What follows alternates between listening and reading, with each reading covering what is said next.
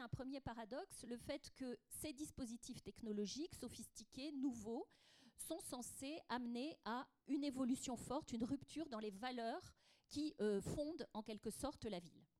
Alors oui, pourquoi pas? Enfin, ça mérite d'être interrogé, c'est ce qu'on va faire en tout cas. Euh, mais comment? Et on s'est dit, et c'est l'angle qu'on a choisi, que la question du comment était vraiment la question fondamentale. Sur la base de quelle coopération entre acteurs, et on sait qu'autour de la ville numérique, il y a les acteurs privés, les acteurs publics, euh, il y a aussi évidemment les usagers, sur la base de quelle coopération entre collectivités locales et entre opérateurs privés construit-on cette ville numérique? Avec quel financement Selon quel modèle économique Avec quel type d'organisation Quel type de coopération, de méthode et de stratégie? Ce sont ces questions-là, finalement, les questions euh, d'utilisation des outils, de production, de financement, mais surtout euh, voilà, de gestion et d'utilisation de ces outils. C'est ces questions-là que nous voulons interroger ce matin. Euh, pour voir concrètement comment se met en place cette ville numérique. En effet, l'expérience montre, et ça, euh, Christelle Gibon et euh, Florence Jacquinot vont nous en parler, que l'intelligence, ce qui contribue à plus d'intelligence, c'est pas seulement la mise à disposition de données, c'est pas seulement des dispositifs technologiques aussi sophistiqués soient-ils, mais c'est d'abord la façon dont ces dispositifs sont conçus et surtout utilisés par les acteurs, les acteurs des collectivités, en partenariat avec les acteurs privés et les usagers de la ville, dont on sait qu'ils sont évidemment un acteur fondamental. Donc nous souhaitons mettre en question ce matin, au cœur du débat, euh, euh, euh, cet enjeu de l'organisation du fonctionnement des usages de la ville numérique. et donc, je donnerai la parole à donc une chercheuse qui va nous faire un topo sur qu'est-ce que les chercheurs ont à dire et qui travaille dans une optique de compréhension, dans une optique critique, mais aussi dans une optique de recherche-action, puisque, Florence, vous travaillez beaucoup avec les acteurs, et puis donc une collectivité qui, comme je le disais, est impliquée depuis longtemps dans ces enjeux. Voilà, en gros, le timing. on va avoir un temps de débat assez important dans la deuxième partie du petit déjeuner. On va essayer de terminer, on va terminer à 10h30, donc je vais tout de suite donner la parole à euh, Xavier Opiget. Alors bonjour. Donc, euh, je travaille au département urbanisme, aménagement et territoire, notamment sur les questions de représentation outils 3D et web SIG dédiés à l'aménagement euh, urbain. Alors, je vais présenter donc les outils numériques qu'on développe à l'IAU et les réflexions qu'on l'on mène également. Mais avant de parler des outils, je voulais euh, faire une petite introduction sur la donnée, puisque sans données, eh l'outil ne servirait pas à grand-chose. Donc on développe à l'IAU euh, depuis euh, plusieurs années déjà un système d'information géographique. On bénéficie d'une centaine de couches de données multithématiques, risques, aménagement, mobilité, etc. Et finalement, ces bases de données permettent d'alimenter les études et de nourrir les différents outils numériques qu'on développe à l'Institut. Alors parmi ces outils numériques, quelques exemples euh, d'outils de cartographie dédiés à un sujet, une actualité particulière. Euh, par exemple, Énergie Frose, qui a été euh, lancé récemment, qui donne une cartographie communale et qui donne les consommations d'énergie par type d'énergie par commune. On a des cartographies sur le foncier. On a des applicatifs de type équipomètre qui mettent en avant les 400, la base de données de 400 000 équipements franciliens. On a des outils qui permettent d'écoder des territoires, de comprendre les composantes d'un territoire, les enjeux, les dynamiques, etc. Donc ça, c'est pour la partie un peu euh, métier orientée. Et on développe également, euh, depuis quelques temps, des outils un peu plus ludiques, orientés grand public, euh, sur la base de StoryMap, qui racontent une histoire, l'histoire d'un territoire, d'un lieu, etc., d'une autre manière en mêlant des cartographies, des vidéos, des photos, etc. Dans le même cadre, on a développé en 2013, euh, dans le cadre d'un hackathon, un outil euh, sur euh, les questions de risques environnementaux, dont les simulations risques inondation. un outil qui s'appelle Baignade interdite et qui marche très très bien. On a un deuxième volet d'outils qui s'appelle Cartovis, qui est une sorte de portail cartographique avec de multiples cartes qu'on produit à l'IAU et notamment certaines données. Donc on voit ici le mode d'occupation du sol qu'on produit depuis plus de 30 ans, qui permet de suivre l'évolution des tissus urbains notamment, avec euh, euh, un nouvel espace cartographique qui mêle de la cartovise, euh, de l'infographie, des représentations via des datavises, puisqu'on s'attache aujourd'hui à l'IAU à traduire la donnée un peu autrement. On a un espace également VisioPro qui permet d'accéder à des abonnés à plus de 400 cartes dont certaines données sont téléchargeables, avec également un, accès à, des cartes à requêtes. On développe également des plateformes collaboratives de type wiki. Alors ici, c'est la Wikimap Projet, qui recense plus de 1600 grands projets urbains en, en francilien et qui permet à, un, chargé de mission de l'IAU de la région, voire à des acteurs ciblés, eh bien d'interagir sur cette carte, de modifier, de supprimer, euh, de, transformer la donnée euh, associée qui permet d'avoir euh, une, base de données un peu plus exhaustive. Alors là, c'était sur des échelles un peu plus larges. On va rentrer maintenant sur l'échelle infracommunale, puisqu'on on, s'intéresse aussi à ces échelles, notamment en développant euh, des concepts de, de bases de données procédurales qui permettraient de trouver euh, les potentialités mutables pour en faire du logement, par exemple.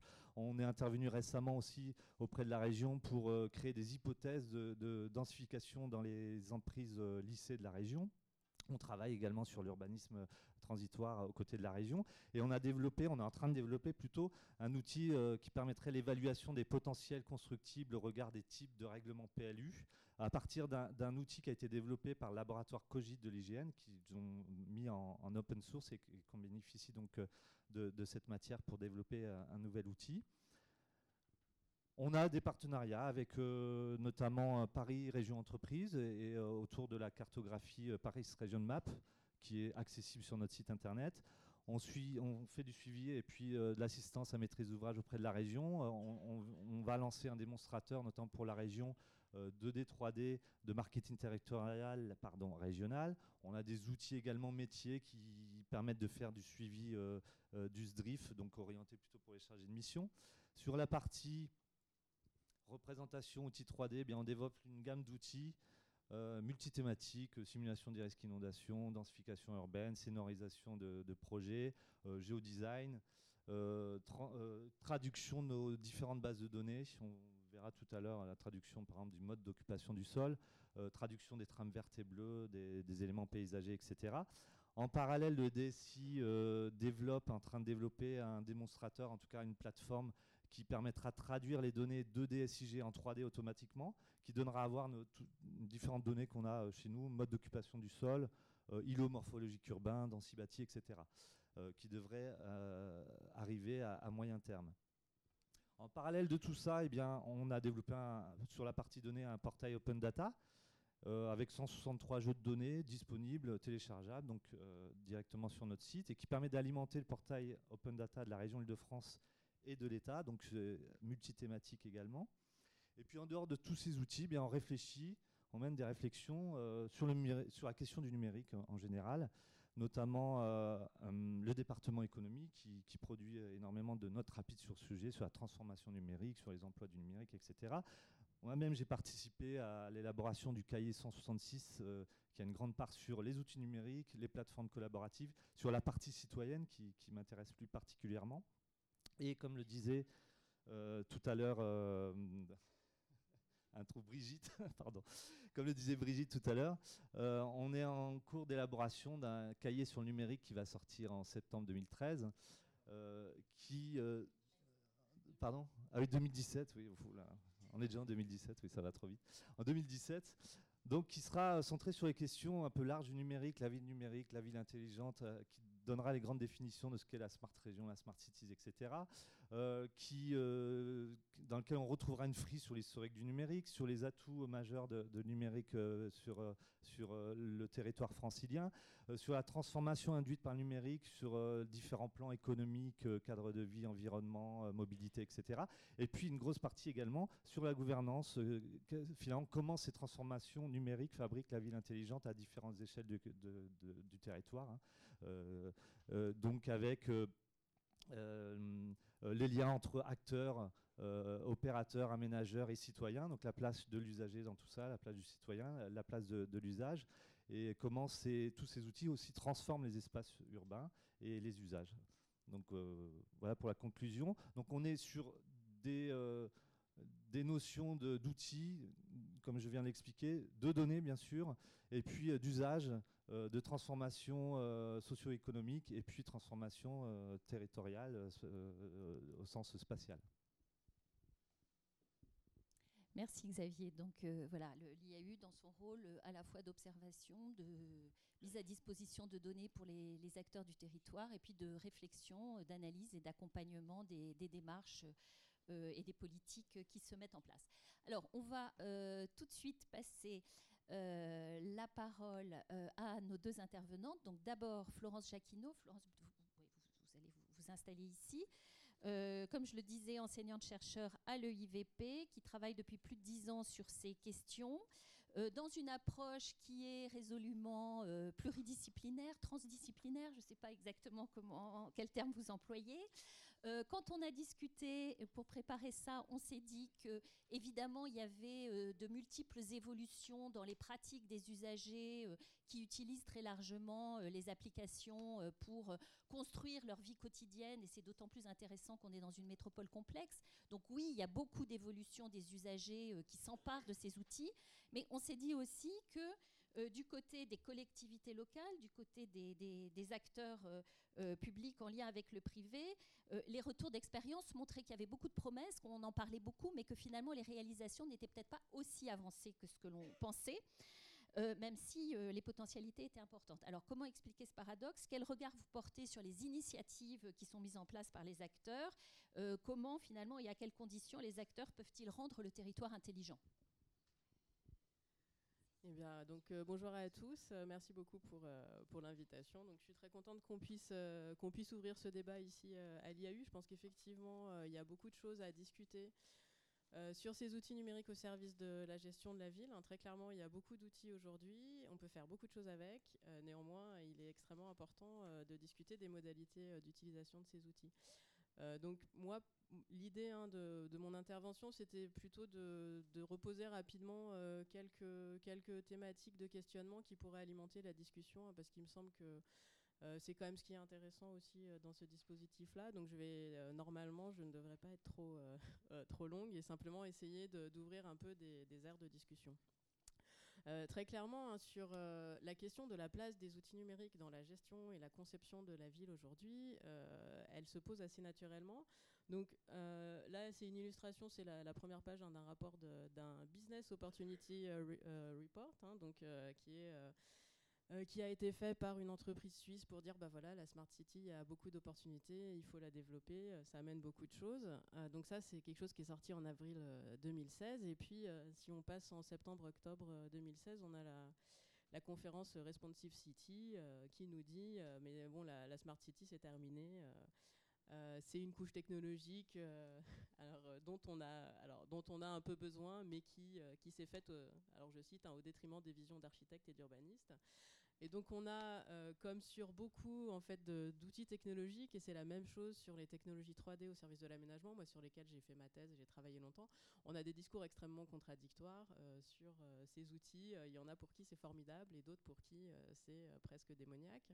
Et donc la question c'est comment on se retrouve, comment on se retrouve là-dedans et bah, comment on s'y retrouve en fait. On s'y retrouve en regardant, en regardant plus précisément ce que font ces outils, qu'est-ce qu'on fait avec, qu'est-ce qu'ils apportent et qu'est-ce qu'ils peuvent avoir comme effet positif ou négatif. Avoir un discours général sur euh, le numérique, c'est très bien, et effectivement quelque chose euh, qui est difficile euh, à porter. C'est donc à partir de, ce grand préambule qu'on se pose donc cette question de la place des, outils. Et donc pour ça, il faut regarder un petit peu qu'est-ce que sont ces outils. Alors, très rapidement, j'ai mis là quelques exemples, mais alors il y en a énormément, hein, de ce qu'on appelle aujourd'hui la, Smart City. Euh, donc la Smart City, c'est quoi? C'est des technologies de l'information. Alors, il y a beaucoup de définitions.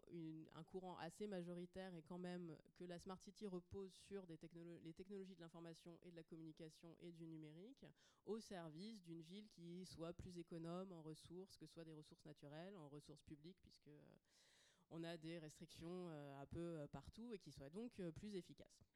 Donc concrètement, ça peut donner ce genre d'application, c'est-à-dire l'information que l'on donne. Donc ça, c'est une, application à Lyon hein, de mobilité. Je veux aller à un endroit, j'ai des capteurs en temps réel dans les de trafic, et donc on me dit maintenant, si tu veux aller à la gare, il faut suivre ce trajet-là. Donc c'est de l'information qui circule, qui arrive aux citoyens ou à l'usager de la ville, selon le, terme qu'on veut utiliser. Euh, une autre illustration, alors ça c'est l'information qui circule des usagers aux gestionnaires de la ville. Hein. donc ça c'est l'exemple euh, des, appels qui sont faits au numéro 311. Donc aux États-Unis, il y a un numéro qui a été mis en place pour contacter les autorités publiques, qui est un, pour des, choses qui sont non urgentes. Donc il y avait un numéro public qui était le 911 pour la police, pour des choses très urgentes. Ils ont fait un numéro qui permet aux gens d'appeler pour toutes les autres choses. Et donc euh, ça permet d'avoir une remontée d'informations en temps réel et donc euh, après, a priori, d'avoir une meilleure répartition des ressources publiques qui se fait en fonction du retour de l'usager. Donc on m'appelle parce qu'on manque d'éclairage à cet endroit, on m'appelle parce qu'il y a un problème de trafic à cet endroit. Et donc euh, l'idée c'est de pouvoir baser euh, sur cette information euh, une meilleure répartition des ressources publiques. Et puis évidemment cette information et ces outils numériques qui sont aussi beaucoup dit et mis au service des gestionnaires eux-mêmes. Et donc là, bon, encore une fois, c'est un exemple. Ça, c'est un exemple de, centre de, management de la ressource en eau. Euh, qui, qui, à partir de données météo, plus de données d'utilisation, euh, essaye d'avoir une gestion la plus, euh, la plus rationnelle possible des ressources en eau, notamment en prévision des, des, périodes pendant lesquelles on n'en a pas beaucoup. un autre exemple, hein, c'est un exemple extrêmement connu dans le monde de la Smart City, c'est l'énorme centre de contrôle à Rio, euh, qui notamment avait été au départ construit pour, pour essayer de faire de la gestion de crise en, matière d'inondation et qui a été étendu à, beaucoup d'autres euh, d'autres thématiques de la ville et qui est donc une, énorme remontée d'informations, de traitement d'informations euh, pour une gestion en temps réel et plus efficace de la ville. Donc si on regarde cette Smart City, c'est alors donc j'ai pris la, la définition hein, du rapport, donc le rapport qui a été fait rendu au Parlement européen en 2014. Euh, la Smart City, c'est de, traiter les, questions publiques à partir donc de alors ICT hein, dans la définition, technologie de l'information et de la communication. Euh, et donc sur, euh, c'est marqué hein, en s'appuyant sur tous les acteurs, donc les stakeholders, donc les municipalités, les acteurs publics et privés. Donc le postulat de départ, c'est alors c'est l'information, c'est l'intelligence, c'est l'information.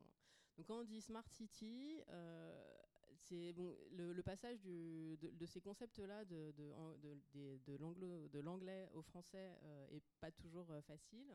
Mais en tout cas, très clairement, ce qui est smart, donc cette intelligence, où est-ce qu'elle est? Elle est dans l'information. Ça, c'est comme ça que c'est pensé au départ.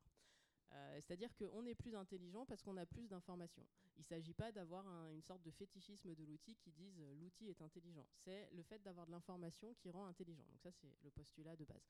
Donc on, comment ça se décline euh, au niveau de l'urbanisme hein. Et moi, ce qui m'intéresse, c'est de faire le lien justement entre cette smart city, qui est un concept un peu large, et les outils qu'on utilise au quotidien dans l'urbanisme. Donc ça concrètement, ça se traduit comment? Ben, Quand on regarde donc Building Smart, qui est une organisation internationale de normalisation qui crée le standard BIM, donc le standard BIM, Building Information Model, c'est un modèle 3D du bâtiment dans lequel on a la modélisation 3D géométrique et les informations associées, avec le postulat que ce BIM, alors, je vous ai mis une illustration qui n'est pas, euh, pas très jolie, mais qui montre euh, ce à quoi ça peut ressembler. Hein. Donc, c'est bien euh, une modélisation 3D numérique avec tout un tas d'informations. Et donc, chaque objet est reconnu. Et sur, sur, sur tous ces objets, on a de l'information. Et donc l'idée, c'est qu'avec ce BIM, au lieu, alors là vous avez sans BIM et avec BIM, hein, donc, alors c'est tiré hein, du livre d'Olivier Selnik et qu'on sort sur le BIM, qui, qui, est un gros livre très intéressant sur toutes ces questions-là. Euh, et donc on vous dit, bah voilà, quand il n'y a pas le BIM, les informations circulent euh, un peu de chaque intervenant à l'autre. On n'a pas tous accès, alors que quand il y a le BIM, on a tous accès à l'information. Et le fait qu'on ait tous accès à cette information nous rend à la fois plus efficace et donc euh, a priori plus intelligent. Alors, au niveau de la ville, puisqu'on ne va pas s'attarder forcément trop sur, sur les BIM, l'équivalent, ce serait ce qu'on appelle le SIM. Et donc, alors, ce qui m'intéresse dans cette notion de SIM, c'est que c'est peut-être justement de la dégonfler un petit peu, c'est-à-dire ce euh, City Information Model, c'est exactement la même idée, mais au niveau de la ville. C'est l'idée d'avoir euh, un système d'information euh, avec une modélisation en trois dimensions et des informations, ici des images que j'ai mis qui sont sur Paris, mais qui sont à un sim, qui est un sim en, devenir, si je puis si je puis dire ainsi, puisque les, gens de la, ville de Paris sont présents. Euh, mais en tout cas, l'idée, c'est exactement la même. C'est j'ai euh, à la fois une modélisation 3D numérique et j'ai de l'information. D'accord? Et donc c'est comme ça qu'on est censé euh, être intelligent et qu'on l'est aussi. Hein. Moi je, je suis évidemment pas là pour dénigrer les outils, mais simplement pour regarder comment on les utilise. Alors qu'est-ce qu'on fait avec des sims Alors j'ai mis quelques exemples rapides. Hein. On pourrait, avec des sims 3D, on pourrait y passer beaucoup de temps. en tout cas, avec ces informations, bah, on peut faire des analyses. Donc là, vous avez quelques exemples, hein, des analyses. Alors en haut, ici, des analyses de visibilité, donc qui peuvent servir pour l'urbanisme ou pour des analyses paysagères, des analyses d'impact de projet, des analyses ici, alors en haut à droite, c'est des analyses de potentiel solaire. Donc effectivement, là, le fait d'avoir la modélisation numérique euh, en trois dimensions, donc l'orientation et la localisation euh, des toits permet de faire ces analyses de manière automatique. Euh, ici, vous avez une analyse de vulnérabilité au risque d'inondation. Et donc là, clairement, c'est pareil, c'est du croisement d'informations. Hein. On a d'une part ce qui existe sur le territoire, les bâtiments, et notamment ceux qui sont vulnérables ou utiles à la gestion de crise. Et puis on peut le croiser avec euh, les données euh, sur l'inondation. Donc là, on a différents niveaux de crue. Et on peut avoir une sorte de tableau de bord qui nous dit bah, pour tel type de débit, on peut avoir tel type euh, d'information. Donc c'est un aspect, un aspect d'analyse et de croisement d'informations qui sont effectivement utiles aux gestionnaires. On peut aussi faire de la simulation. donc là encore quelques exemples rapides. Hein, il y en aurait beaucoup d'autres.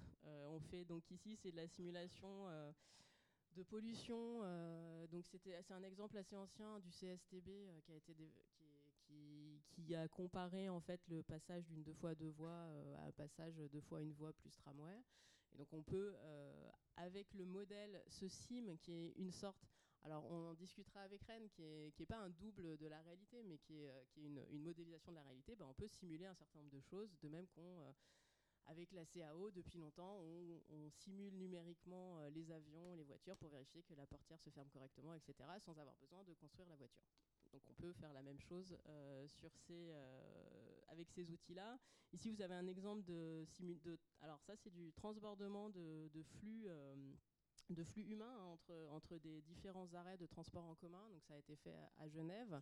Et donc là, l'idée, c'est pareil, c'est d'utiliser la modélisation 3D de l'espace public qui est disponible euh, pour savoir si, euh, au moment où mon tram va déverser 200 euh, personnes ici, qu'est-ce qui va se passer? Est-ce qu'ils arriveront à aller chacun où ils veulent aller? Est-ce que l'espace public est configuré correctement ou est-ce qu'il faut faire des modifications? Donc, il sont des questions extrêmement opérationnelles aussi, hein, qui sont des questions extrêmement importantes parce que ça, demande une vraie gestion. Euh, là, vous avez aussi une, simulation inondation. il y en a. Alors, vous avez des exemples parce que c'est un, domaine dans lequel je travaille beaucoup. Euh, et puis là-haut, c'est de la simulation de dispersion euh, de polluants. Donc voilà, toutes ces choses-là, on peut les faire aussi grâce à ces informations. Donc c'est effectivement c'est des, usages réels qui amènent des, des, éléments à la décision et à la réflexion. Et puis ces outils, alors je ne vais pas vous citer toute la, la gamme d'outils, mais un, autre usage qui est vraiment important et sur lequel on, avait discuté sur la préparation, c'est aussi la manière dont cette représentation, elle permet de faire euh, alors de l'urbanisme collaboratif avec tout. Alors il y a beaucoup d'exemples de Rennes, hein, c'est exprès.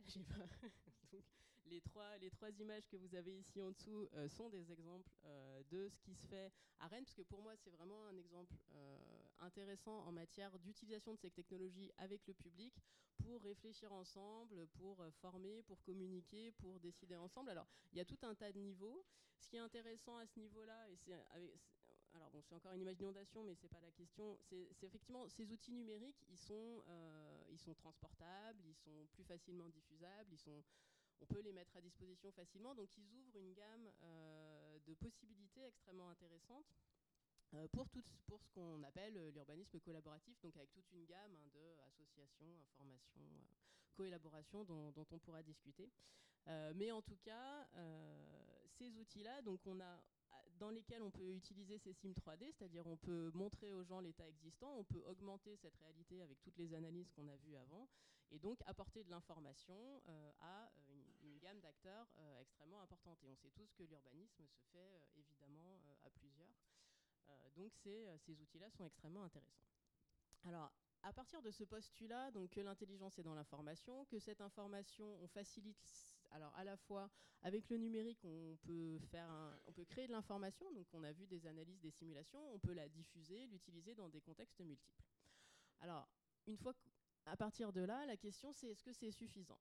Alors non, évidemment, euh, l'outil n'est pas suffisant, c'est-à-dire un outil en soi, il n'a pas une efficacité propre, c'est-à-dire c'est pas parce que je vais euh, avec dans une réunion avec un modèle 3D que ma réunion va bien se passer ou va être efficace. On en est, on en est tous conscients, mais c'est quand même important de le dire. Alors là, je vous ai mis simplement alors la couverture d'un livre, mais qui est extrêmement intéressant pour les gens qui, qui s'intéressent à des questions, hein, le livre d'Anthony Townsend de, sur les smart cities, a fait ce, gros travail de réflexion. et donc notamment, si on, s'intéresse à ces questions d'urbanisme collaboratif, qu'est-ce qu'il faut regarder? Et c'est donc c'est là que je passe dans la deuxième partie de, ma présentation, qui est qu'est-ce que, qu'est-ce que parmi les chercheurs qui étudient l'utilisation de ces outils, euh, qu'est-ce qu'on peut euh, en, retirer? Alors, le premier exemple, donc celui que je vous ai montré tout à l'heure. Alors, ce fameux 311, hein, qui est vraiment. Euh, alors, aux États-Unis, en tout cas, c'est quelque chose qui est largement utilisé. Hein. Ce numéro, il a été créé il y a, plusieurs années pour décharger la police des appels non urgents. il est très largement utilisé dans plusieurs municipalités. Et alors, à New York, ils ont fait le service, donc NYC 311, hein, donc le 311. Euh, ils ont une des plateformes les plus, les plus accessibles qu'on puisse imaginer a priori, mais je, suis sûre que l'imagination de, des, gens qui travaillent là-dedans pourrait faire mieux, mais il est accessible 24 euh, heures par jour, tous les jours, pendant toute l'année. Il est accessible euh, en ligne dans plus de 500 langues, et si on appelle, on, a, on peut parler dans plus de 170 langues. Donc on, devient quand même, on a quelque chose qui est extrêmement accessible et on peut leur envoyer des textos, les appeler, les contacter par Skype, par Twitter, par Facebook, par Instagram. Enfin, on a une gamme de contacts de la puissance publique, donc c'est pour que les usagers contactent la puissance publique, qui est quand même extrêmement large. Et donc, une fois qu'on qu'on voit ça, euh, on regarde donc, euh, les chercheurs regardent qui utilise euh, effectivement ce service. Et donc la conclusion à l'heure actuelle hein, sur celui-ci, c'est que la majorité des gens qui font remonter tous ces problèmes-là, qui sont représentés ici en fonction des heures de la journée, euh, sont des gens euh, dont la langue maternelle est l'anglais et qui ont euh, un niveau alors une catégorie socio-professionnelle, même si c'est pas comme ça qu'on dit aux États-Unis, qui est moyenne ou élevée. Voilà. Donc c'est pas parce que c'est peut-être évident à dire, mais il faut quand même le dire, c'est pas parce que l'outil est extrêmement accessible que tout le monde va l'utiliser. Et donc à partir du moment où on base l'allocation des ressources publiques sur cet outil-là, si c'est seulement une partie de la population qui fait remonter des choses, euh, il faut évidemment euh, se poser des questions de notamment donc, qui peut utiliser ces outils? Alors une deuxième question qui se pose à mon avis, euh, et bon, pas seulement, en fait, pas seulement à mon avis, hein, ce que je présente là, c'est évidemment des, travaux de, nombreux chercheurs. c'est cette question de, l'efficacité. Donc, ce postulat, c'est j'ai plus d'informations, je suis plus intelligent, j'ai une, meilleure gestion des ressources. Euh, la question c'est au service de quoi euh, cette efficacité euh, technique, au service de quoi on la met? Donc l'exemple assez célèbre aussi donc de alors Robert Moses, c'est donc alors il y a une, BD qui est sortie il y a pas longtemps, mais il y a beaucoup de livres qui existaient déjà. C'est quelqu'un qui a marqué très fortement l'aménagement de New York. Hein. C'est lui qui a fait des, énormes artères routières. il, a, il a remodelé une partie de New York dans toute la première moitié du XXe siècle. Hein. C'est quelqu'un qui est extrêmement important euh, dans cet aménagement-là. Et donc, euh, effectivement, c'était une époque euh, dans laquelle il y avait un développement fort de la voiture, et donc il avait des projets extrêmement, des projets qui étaient pour lui, il, voulait vraiment mettre la ville, il voulait mettre des parties de la ville à portée de tous, et donc sa solution, c'était de faire des très grosses autoroutes partout d'accord? Y compris des projets de ce type-là. Donc là, c'est marqué 10 euh, lane highway, hein, donc une, autoroute à 10 voies, donc qui est dans la ville. Donc c'était des choses qui aujourd'hui, évidemment, on ne dirait pas que c'est euh, pour le bien public, mais pour lui, euh, c'était le bien public. Qu'est-ce qui s'est passé? Historiquement, il s'est passé qu'il y a des gens qui n'ont pas voulu que l'autoroute passe et casse tout leur quartier. Donc, vous avez une personne, donc Jane Jacobs, hein, qui est devenue extrêmement célèbre dans son combat contre Robert Moses, qui a discuté avec les habitants de son quartier, qui a fait remonter des choses, qui est venu en réunion publique et qui a effectivement réussi à arrêter Robert Moses, qui avait quand même euh, le soutien du pouvoir de tout un tas d'industries et qui était le, le planificateur contre lequel, euh, a priori, on, ne faisait pas grand-chose. Et finalement, qu'est-ce qui s'est passé? Ben, il a pas son, Sa planification, qui pour lui était rationnelle, n'était pas rationnelle pour les habitants de la ville euh, pour laquelle il travaillait, en tout cas une partie. Et c'est finalement ces habitants qui euh, ont réussi à l'arrêter pour une partie, parce qu'il en a quand même réalisé beaucoup. Mais en tout cas, ce qui est intéressant, encore une fois, c'est la question de cette efficacité au service de qui on la met. Et puis ça pose effectivement une question de gouvernance, c'est-à-dire le, bah voilà, comment je, fais remonter. Qu'est-ce que, alors c'est une question qui existe depuis longtemps. Hein, qu'est-ce que l'intérêt général et comment je le définis et comment je fais remonter. Mais concrètement, quand on utilise des outils numériques aujourd'hui, on est obligé de se poser aussi cette question-là. Alors, donc je, alors j'ai pas, j'en ai plus pour très longtemps. J'ai quelques exemples sur lesquels on peut passer plus ou moins vite. Mais alors, un autre exemple, c'est celui-ci. Hein, c'est une étude sur, alors sur la, réallocation des, des stations des, stations, alors des, casernes de pompiers, pardon, euh, qui, a été, qui avait été faite dans les années 70 à partir euh, d'un algorithme qui avait été développé par des chercheurs, euh, qui était des, d'une organisation qui s'appelait RAND, qui est une organisation avec des chercheurs qui viennent de très bonnes écoles, qui est une association, enfin une organisation à but non lucratif, qui a pour objectif de mettre ses compétences au service du bien public. Et donc, euh, il y a eu un moment où, euh, face aux restrictions budgétaires, euh, la ville a, décidé de faire, de faire, il fallait fermer des, casernes de pompiers en fait. Et donc, qu'est-ce qu'ils ont fait? Et eh ben, cette organisation leur a dit, mais nous, on va vous faire un algorithme, on va vous dire comment faire ça de manière efficace pour ne pas perdre en couverture. Et donc, ils ont fait un modèle, et ce modèle, il a mené à fermer notamment des casernes de pompiers dans le Bronx, là où il y avait pourtant beaucoup de, feux. parce que d'après le modèle, ça, n'allait pas altérer la réponse possible des pompiers au feu. Et ce, dont on s'est aperçu, c'est qu'il y a eu pendant ces années-là euh, une recrudescence des feux dans le Bronx qui a été longtemps euh, en fait attribuée euh, aux gens même du Bronx. On a dit les gens mettent le feu chez eux. Alors en fait, ce dont on s'aperçoit, c'est pas qu'ils mettent le feu chez eux, c'est que les pompiers étaient plus loin, donc les feux étaient arrêtés moins rapidement, donc il y en avait plus qui prenaient de l'ampleur. Et puis il y avait moins de visites dans les bâtiments, de visites de sécurité, ce qui a fait qu'il y avait plus de risques en fait.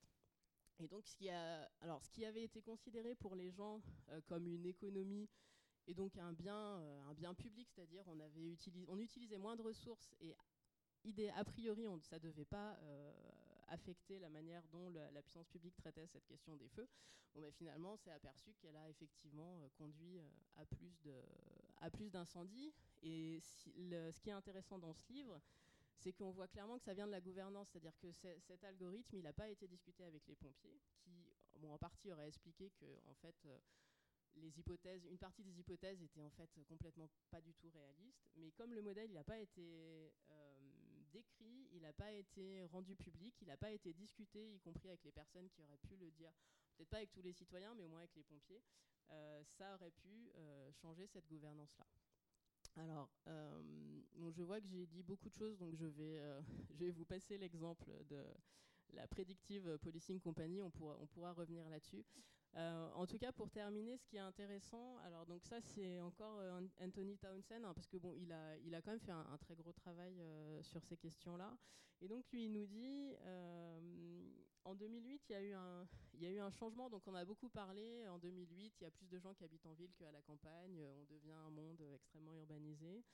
Euh, donc il remarque aussi qu'il y a plus d'utilisateurs de mobiles que de, lignes fixes, euh, qu'il y a plus de choses sur Internet que de gens sur Internet. Mais aussi, euh, et moi c'est cette ligne-là qui m'intéresse, donc c'est écrit un corporate IT spending dropping, government stimulus rising. Donc il y a en fait, les entreprises se tournent en partie vers les financements publics pour leur développement, et c'est extrêmement vrai. Et à mon sens, c'est quelque chose qu'il faut euh, tout à fait prendre en compte euh, dans la problématique qui se pose aujourd'hui. Euh, c'est-à-dire que les entreprises, évidemment, elles, ont, bah, elles sont là pour, pour avoir une rentabilité, une forme de rentabilité.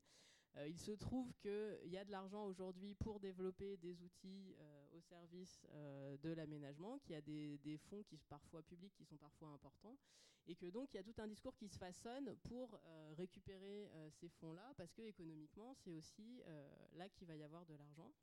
Et donc ça, ça amène encore une fois à poser cette question de la gouvernance, mais cette fois dans les, partenariats publics-privés. Donc encore, une fois, c'est intéressant de, recourir à des partenariats publics-privés. On a des exemples extrêmement fructueux. Par contre, il faut quand même euh, toujours être un petit peu euh, rationnel et se poser la question de ce qu'on a à y gagner. Donc on a beaucoup d'exemples dans la Smart City, notamment sur les questions d'énergie, hein, où on a donc des entreprises qui disent ah mais on va vous installer des compteurs intelligents, vous allez voir les gens vont consommer moins, c'est mieux pour le développement durable. Euh, très concrètement, donc il y a des chercheurs qui, vont ensuite voir ces, entreprises pour leur parler de leur stratégie. Une entreprise qui produit de l'énergie, elle a besoin de vendre de l'énergie. Enfin, elle va pas gagner de l'argent si les gens consomment beaucoup moins d'énergie. Donc comment elle va gagner de l'argent? Bah, Elle va gagner de l'argent avec ses compteurs en contrôlant une partie de la consommation notamment et en adaptant sa production d'énergie. Donc là, elle, peut faire notamment des grosses économies puisqu'elle elle a toujours besoin de dégager du profit. Et c'est normal, enfin c'est rationnel, c'est-à-dire que ces gens-là, c'est des entreprises privées.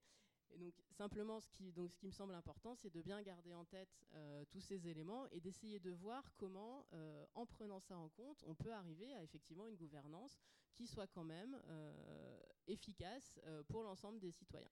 Alors, comme j'ai un tout petit peu dépassé, j'arrive à ma conclusion. Ma conclusion, c'est vraiment une ouverture, c'est-à-dire une fois qu'on a dit ça, qu'est-ce qu'on peut faire hein? Alors, les, les recherches hein, montrent qu'il faut à la fois travailler sur les outils, parce que quand je dis euh, l'outil ne fait rien tout seul, mais ça ne veut pas dire que n'importe quel outil euh, peut, tout faire à partir du moment où la gouvernance est bonne. Hein, donc il ne faut pas non plus dire ça. Donc il faut travailler à la fois sur les outils et sur la gouvernance. Alors quelques suggestions. Hein, euh, et notamment donc ne pas s'enfermer dans l'outil, c'est-à-dire avoir une, vision un peu dans le temps, c'est-à-dire l'outil il n'y a pas une solution à tous les problèmes, c'est pas une solution fermée et définitive, c'est des choses qui vont évoluer. Donc pensez euh, à avoir des processus qui sont ouverts, à avoir, on sait que la technologie va évoluer, donc ne pas penser qu'on a aujourd'hui la solution définitive à tous, les, progrès. Du coup, créer des infrastructures ouvertes euh, et plutôt décentraliser. Hein. on voit que la, centralisation, c'est beaucoup de problèmes, et puis ne pas avoir un système complètement centralisé qui, s'il tombe en panne, euh, on ne sait pas exactement ce qui se passe. Donc avoir plutôt des infrastructures ouvertes, plutôt décentralisées, avoir du réseau plutôt qu'un système d'exploitation de la ville qui, serait censé tout gérer. Euh, bien penser à la propriété publique des données, à la transparence des modèles et des algorithmes, hein, parce qu'en fait, on est euh, l'intelligence collective dans ces, dans ces matières-là avec les personnes concernées euh, peut être extrêmement intéressante, c'est-à-dire qu'on on a un modèle, mais il y a des gens qui vont pouvoir éventuellement l'améliorer. Et puis donc penser la gouvernance, pas seulement les outils, et puis euh, surtout, moi je pense qu'il est important euh, bah, se mettre en réseau hein, quand on est euh, au niveau des collectivités, mais aussi bah, des chercheurs et des entreprises, c'est discuter ensemble et apprendre ensemble de, ce qu'on fait au fur et à mesure. Voilà, bah, je, crois que j'ai été un tout petit peu longue, mais je vais m'arrêter là et puis passer la parole à Christelle. Merci beaucoup, merci beaucoup Florence, et surtout de nous avoir rappelé l'importance de travailler en même temps sur les outils et sur la gouvernance. Donc, euh, euh, Christelle Gibon, va, bon, beaucoup d'exemples euh, et de références étaient américaines. là, on va passer, on va revenir en France. donc, avec l'exemple de Rennes Métropole. vous êtes responsable des données générales et 3D à Rennes Métropole. Donc, bah, vous allez nous expliquer tout simplement comment vous avez, à Rennes Métropole, travaillé à la fois sur les outils et sur la gouvernance pour la ville bonjour à tous euh, tout d'abord. Merci à l'IAU pour cette invitation et cette euh, matinée qui, euh, me semble très intéressante, en tout cas jusque-là. J'espère que ça va continuer.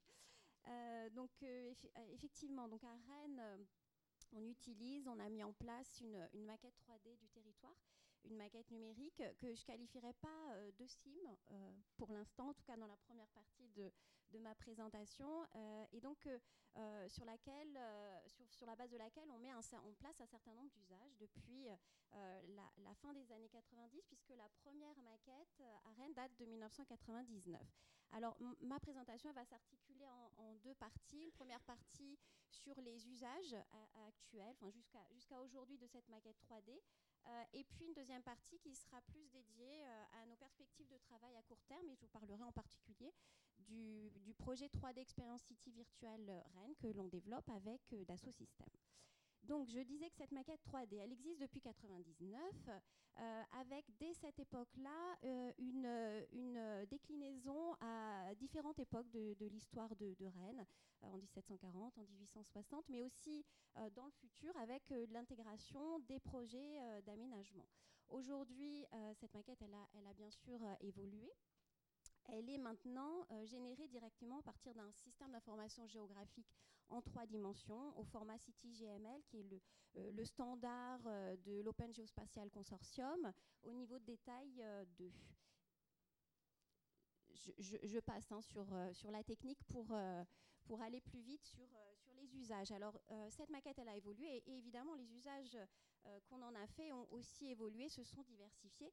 Ils étaient plutôt destinés à l'origine à la communication territoriale, c'est-à-dire permettre lors de, de, grandes réunions publiques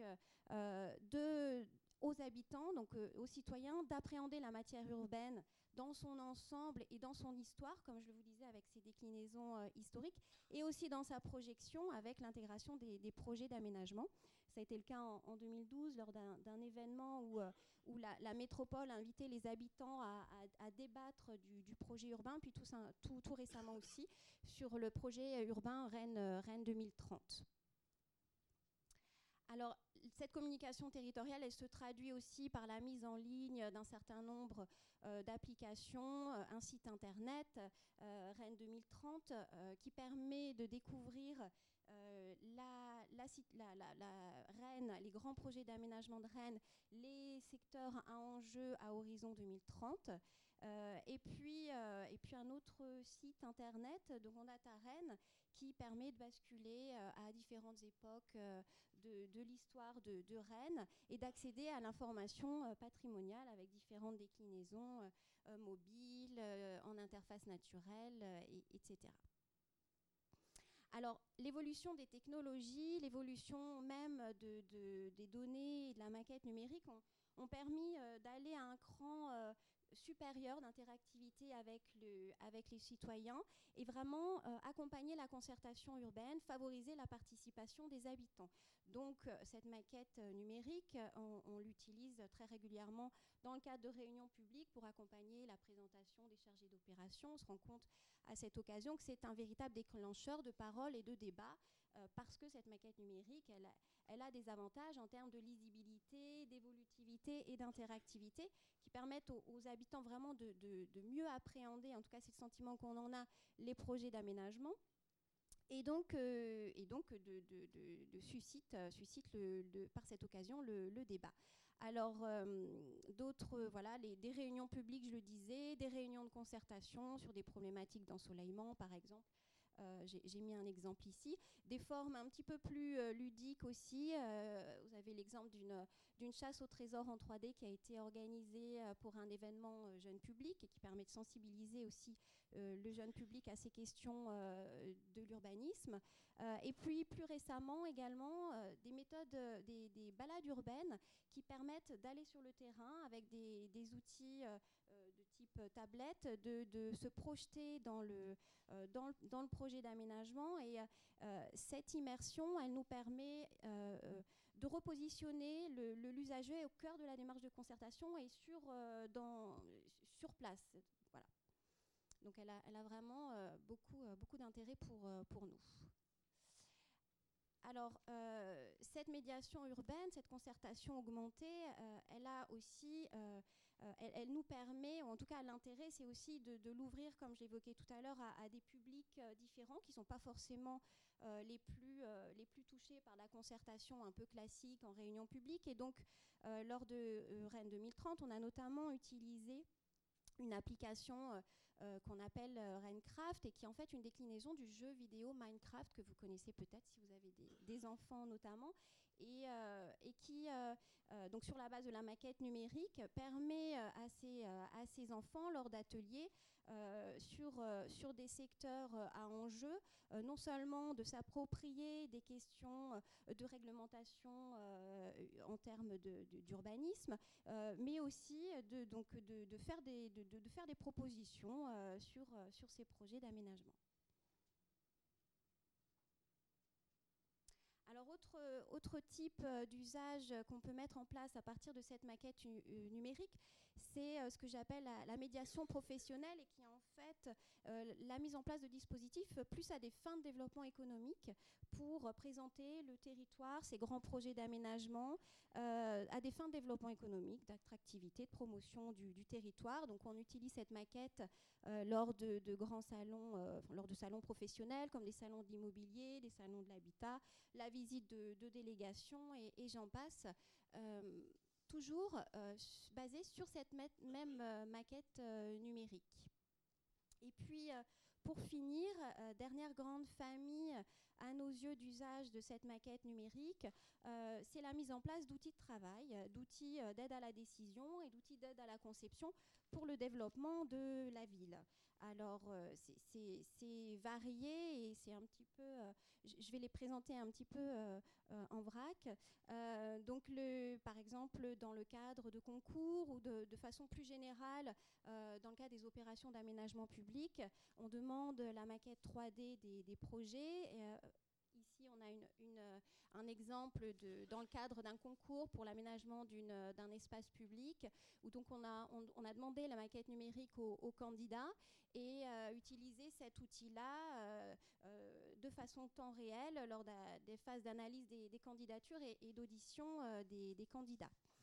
Autre exemple, euh, la, modélisation du, la modélisation du bruit qui nous a permis euh, d'illustrer un dossier de demande de, subvention auprès de l'ADEME pour, pour avoir des subventions dans le cadre de la rénovation phonique des façades, donc, avec donc un, dispositif un, peu plus visuel qui permettait d'identifier de façon assez évidente les, secteurs à enjeu avec les niveaux sonores qui vont du vert au violet pour les, niveaux les plus élevés je suis allée dans le mauvais sens, pardon. Ensuite, euh, je, continue sur, différents exemples euh, et, des, exemples un peu plus récents euh, qu'on a mis en place dans le cadre de, partenariats et d'appels à projets. Ce sont des prototypes qui ont été développés sur la base de notre maquette numérique CityGML, notamment pour, ces, pour, pour, les exemples qui vont suivre dans le cadre d'un projet qui a été lancé par l'Open Geospatial Consortium. Ici, sur un cas d'usage dédié à l'instruction du permis de construire. Alors, Jacques, pardon, Florence, on, a, euh, on, a, on a présenté une illustration également euh, tout à l'heure. Euh, l'idée, c'est de, de, mettre en place ce prototype pour exploiter la maquette BIM d'un projet d'aménagement, transformer cette maquette BIM en maquette SIM, c'est-à-dire au format CityGML, pour qu'on puisse l'intégrer dans, dans, son contexte, ce qu'on voit ici, mais d'aller aussi plus loin et d'utiliser un, un, prototype développé par le laboratoire Cogit pour euh, vérifier euh, de façon automatique le respect d'un certain nombre de règles d'urbanisme, euh, comme la marge de recul, l'emprise au sol, la hauteur, bref, le, respect, le respect du, gabarit. Donc ça, c'était un projet qui a été développé et sponsorisé par, par l'IGN. Dans le cadre du même appel à projet, notre maquette 3D a été utilisée également pour mettre en place un prototype euh, qui permettait de, visualiser les résultats d'une simulation d'inondation sur, euh, sur Rennes. Euh, donc ici, la, crue, la crue centenale, et où, on voit effectivement l'intérêt d'intégrer cette modélisation en 3D dans, dans la maquette numérique. Alors, euh, même, dans le cadre de ce même appel à, projet un autre, euh, euh, cas d'usage dédié au potentiel photovoltaïque avec la mise en place d'un prototype par la, société allemande Virtual City System. et c'est aussi l'intérêt d'avoir une maquette normée puisqu'on se rend compte qu'on peut vraiment participer facilement à des partenariats internationaux. Donc bref, ce, ce partenariat, ce potentiel, ce prototype sur le potentiel photovoltaïque qui permet donc de, simuler, de, visualiser euh, les bâtiments qui ont un potentiel supérieur à une certaine, valeur et puis euh, ponctuellement euh, d'accéder à l'évolution, à l'irradiation mois par mois de, l'ensoleillement et du potentiel photovoltaïque. Alors, un, autre, euh, un, autre, cadre qui nous a permis de, tester d'autres usages, d'autres services, euh, c'est un, AMI euh, lancé par, l'État, l'AMI Big Data, qui nous a, donc, dont le, dossier de Rennes Métropole associé à Montpellier Métropole a été lauréat et qui nous a permis de, de travailler sur, avec la société C2I industrielle, puisque cette AMI concernait les, PME, donc un sujet sur la gestion de crise et la, téléalerte, voir quel est, l'apport de cette maquette numérique dans, le cadre de la mise en place opérationnelle de, la gestion de crise je passe, hein, parce que je, pense que c'est important aussi de, laisser la place ensuite euh, à nos échanges. Et puis, euh, euh, toujours dans ce cadre de cette, AMI, un sujet aussi sur la, précarité énergétique, avec là encore une fois un prototype développé par une PME qui s'appelle Énergie Demain, sur la base de la maquette numérique et d'une plateforme mise à disposition par Dassault Systèmes. Euh, donc euh, un prototype pour euh, un observatoire de la consommation énergétique à l'échelle du bâtiment avec l'intégration d'un certain nombre de modules qui, permettaient, qui permettent de, simuler l'évolution de, la précarité énergétique en fonction par exemple des, prix, des prix de l'énergie. Donc euh, voilà, j'en arrive, arrive au terme de, ma première partie. Euh, ce qu'on peut se dire euh, à ce, moment-là, c'est que ces prototypes nous font vraiment entrevoir un certain nombre de nouveaux services et un certain nombre de potentialités en termes de, conception, d'aménagement de, de, la ville. mais on se rend compte aussi qu'il va falloir un petit peu aboutir, enfin qu'il va falloir aboutir à un système un peu plus structuré, euh, un peu plus, euh, un peu plus euh, intégré et dépasser donc le, stade de, ces prototypes. Par ailleurs, et vous, vous, savez certainement mieux que moi, le contexte, c'est-à-dire l'évolution du, métier de l'urbanisme avec l'émergence de nouveaux acteurs et notamment des, usagers, nous, questionne aussi sur, nos, modes de faire et nous, voilà, nécessite de réfléchir à des nouveaux modes de, production de, la ville. Et c'est pourquoi donc euh, Rennes Métropole euh, a décidé de, se lancer avec Dassault Systèmes dans un projet qui est le projet donc 3D Experience City euh, Virtual Rennes, labellisé par l'État dans le cadre de la, démarche Écocité et qui a, dont, dont l'objet est de mettre en place des nouveaux modes de production de la ville, de gestion de la ville, des modes qui sont euh, collaboratifs, transversaux euh, et autour euh, d'un référentiel commun. Donc, ce projet, il, s'articule en, trois axes de travail. le premier axe, c'est virtualiser la ville, constituer son, jumeau digital qui correspond peut-être à ce que Florence évoquait tout à l'heure, c'est-à-dire le, le, CIM, ce City Information euh, modeling.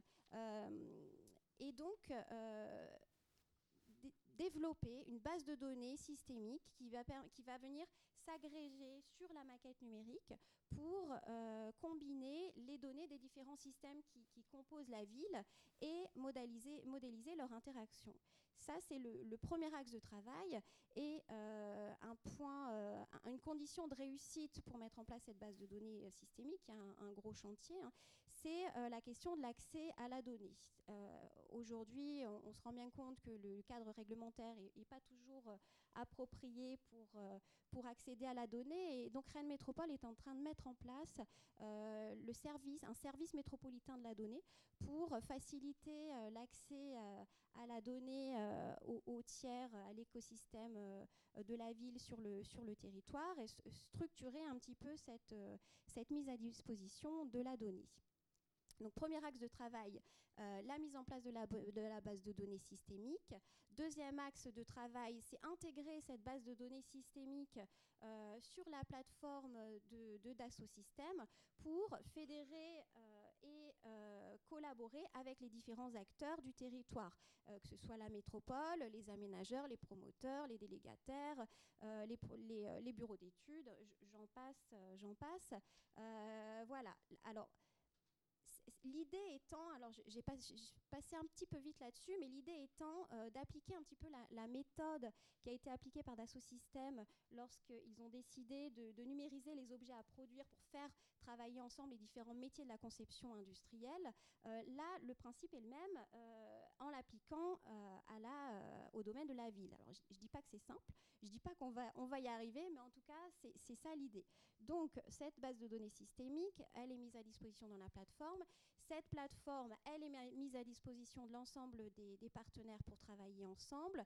Et là, un, un, enjeu pour Rennes Métropole, c'est de définir un cadre juridique qui soit équilibré et qui va permettre à chacun de rester maître de ses apports, et notamment euh, pour Rennes Métropole de, de ses données, euh, arriver à, des résultats partagés et euh, limiter le risque de dépendance technologique. Et, ça, voilà, un certain nombre de clauses comme la réversibilité, voilà, ce sont des points sur lesquels Rennes Métropole est, est bien sûr vigilant. Donc, deuxième, deuxième axe de travail, je disais, cette base de données. Troisième axe de, travail, euh, c'est ensuite de développer, de connecter un certain nombre de modules métiers qui vont permettre de répondre à des besoins euh, spécifiques sur des cas concrets. il faut bien commencer par, euh, quelques pas, par, certains sujets. Et donc, d'abord, intégrer les données, gérer leurs droits d'accès, c'est un point important. Ensuite, visualiser accéder euh, à ces données, puisqu'encore une fois, je, le redis, cette maquette numérique, euh, elle est intelligente, donc elle est, euh, elle est, elle est associée à un certain nombre d'informations, des modules qui vont nous permettre aussi d'analyser, de croiser les données, de présenter différents scénarios d'analyse, réaliser des, des simulations. Et tout ça pour aboutir au final à un portefeuille d'applications intégrées sur la plateforme de Dassault Systèmes et donc euh, une plateforme collaborative qui, va permettre, euh, qui permettrait aux acteurs de, travailler ensemble, de mettre en place des, nouveaux services euh, et concevoir, gérer la, ville de demain j'en ai fini presque. Je, voulais juste dire, à, titre de, conclusion, je ne l'ai pas dit, c'est que le numérique, c'est un facilitateur pour mettre en place des nouveaux modes de, fabrication de la ville. C'est un facilitateur, et Florence là aussi l'a dit tout à l'heure, euh, la, place de l'humain, elle reste essentielle pour faire de la transversalité. D'ailleurs, un des chantiers euh, principaux euh, qui nous attend, ça va être puisque ce numérique va faire évoluer nos modes de pratique, ça va être de sensibiliser les acteurs et de, faire de la pédagogie pour, pour, pour passer cette, cette étape-là.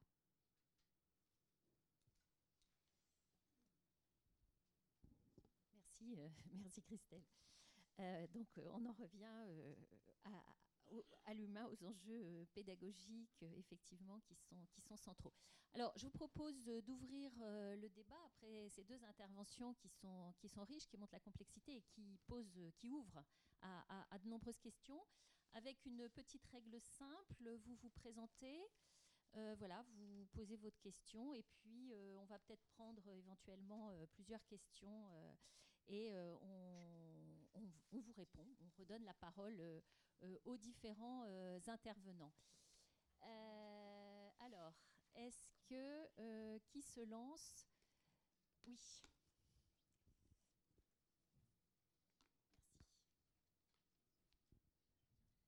Corinne de Berny, chargée d'études à, l'IAU. moi, j'aurais deux questions.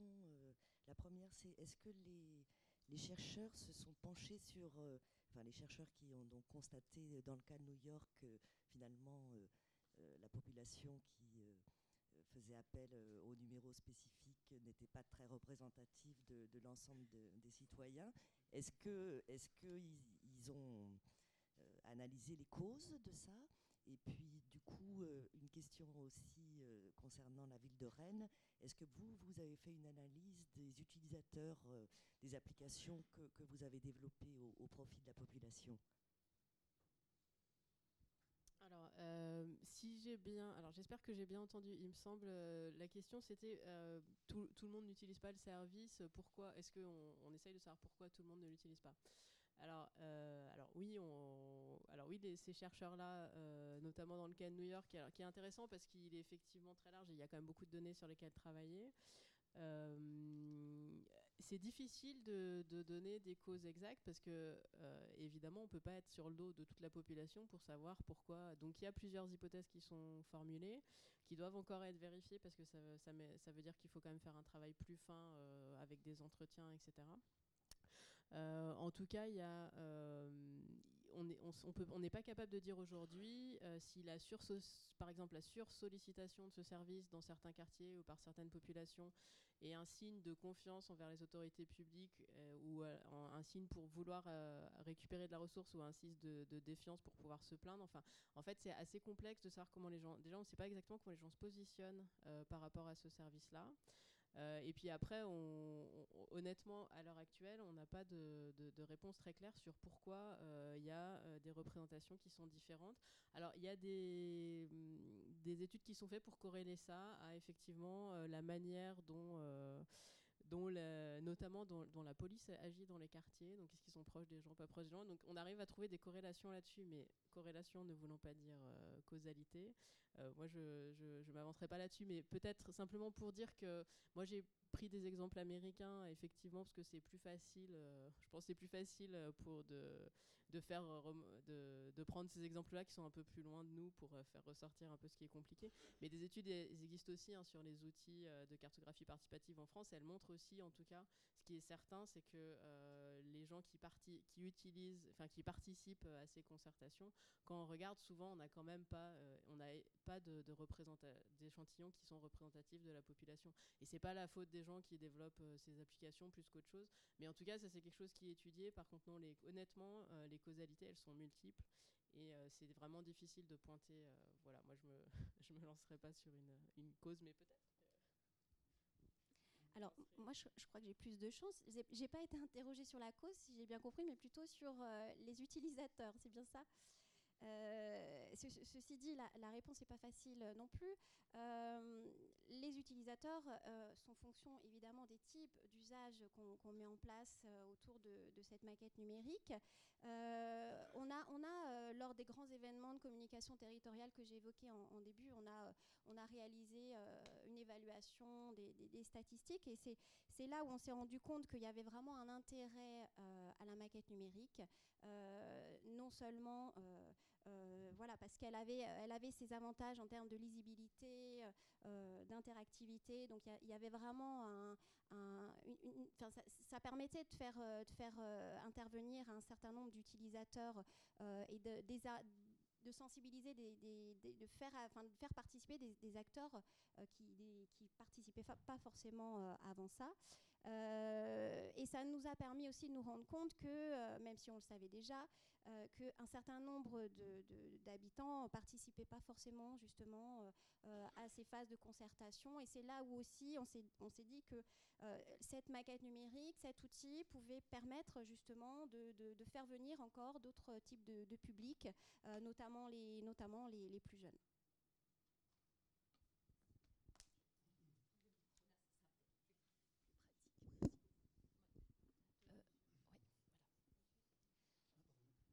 Bonjour, Jean Jas, euh, je suis urbaniste. Je m'intéresse aux, jeux d'acteurs euh, qui sont éventuellement modifiés par la ville numérique. Alors vous avez beaucoup parlé des rapports entre la collectivité et les citoyens, usagers, lecteurs, etc. Mais quid des autres acteurs de l'urbanisme, comme les, groupes de, bâtiments, les aménageurs, dont tous se posent beaucoup de questions sur leur avenir et leur repositionnement dans le système. Pour vous donner des exemples, j'ai entendu des groupes de BTP expliquer qu'avec la ville numérique, il faudrait raisonner par macro-lot de, de 5000 logements, sinon ça ne marchait pas, puisque boucler un système ou avoir une smart grid, ça supposait 5000 logements. Euh, j'ai entendu des gens comme Cisco qui expliquant, on les interrogeait sur euh, euh, l'urbanisme de Songdo, qui expliquaient qu'ils avaient fait des tours parce que c'est plus facile à fibrer. Euh, donc on voit bien qu'il y a différentes euh, euh, variables qui vont bouger le, jeu. je voulais savoir si vous aviez, vous, engagé des réflexions sur ces thèmes-là, qui, qui, interrogent beaucoup les acteurs, que ce soit aussi bien les, concessionnaires aussi, les gens qui, comme Suez qui font de, l'eau, se demandent comment leurs rapports vont être modifiés. Enfin, voilà. Je, prends la parole. alors, c'est pas, pas évident de vous répondre. le, constat qu'on fait, euh, qu'on fait à Rennes, c'est effectivement que euh, ce jeu d'acteurs, il, évolue, euh, que la place de, l'entité organisatrice évolue également, notamment par rapport à l'émergence de, des, usagers, qui, qui devient un enjeu de la ville citoyenne. Ce dont on se rend compte aussi, c'est qu'il y a l'émergence de nouveaux acteurs et qu'en tous les cas, notre, notre idée, c'est de euh, créer les solutions, les conditions qui vont permettre de favoriser euh, un travail en commun, la collaboration euh, pour tous sur la base d'un même, d'un même socle, d'un même référentiel.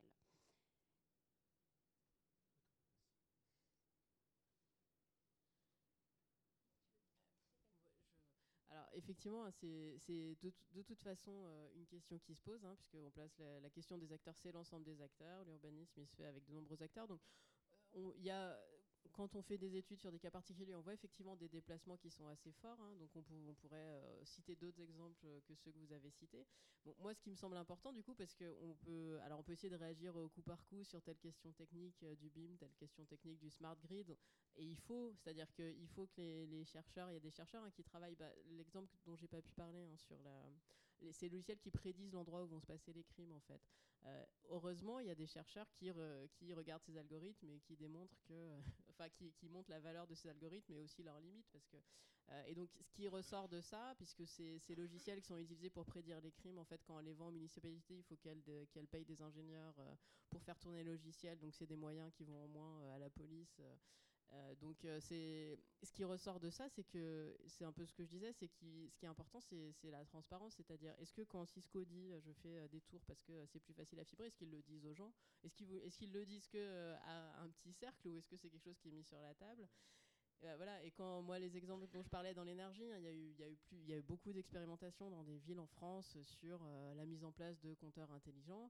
Évidemment, on dit aux gens, mais vous allez faire des économies. Euh, on ne parle pas aux gens de la, stratégie du groupe d'énergie qui, lui, met en place ces compteurs pour essayer de contrôler quand l'énergie est utilisée et, la, et plutôt la, la cibler au, moment où, ça l'arrangerait qu'elle soit consommée, hein, parce que notamment l'électricité ne se stocke pas ou très mal. Donc, c'est des questions qui sont extrêmement importantes. Euh, je ne sais pas si on peut avoir une réponse, euh, une réponse univoque, mais en tout cas, euh, on peut peut-être avoir une volonté d'essayer de, de, mettre un peu tout sur la table, puisque après tout, tout le monde a le droit d'avoir ses intérêts, ses intérêts propres. Mais par contre, effectivement, ce qui est important, ce serait peut-être que les, gens soient conscients et qu'on puisse au moins discuter de ces choses-là. Alors, je ne sais pas si on peut discuter de tout avec tout le monde parce qu'on n'a pas un temps infini, mais c'est peut-être, moi, je, voilà, j'aurais tendance à répondre là-dessus en disant ce qui est important, c'est qu'on qu'on essaye d'ouvrir, en tout cas, c'est ouvrir ce qu'on dit euh, quand on fait de la recherche, il faut ouvrir les boîtes noires, il faut ouvrir les algorithmes, mais il faut aussi euh, ouvrir toutes ces, ces boîtes noires euh, dans lesquelles on dit ah bah oui, il faut 5000 logements parce qu'un smart grid, enfin il n'y a pas de un smart grid, il a pas de, il faut évidemment aller regarder un petit peu plus loin. Et ça ne veut pas dire qu'il faut pas faire comme ça, mais ça veut peut-être dire qu'il faut ouvrir ces boîtes noires. Voilà, c'est une réponse un peu. Oui.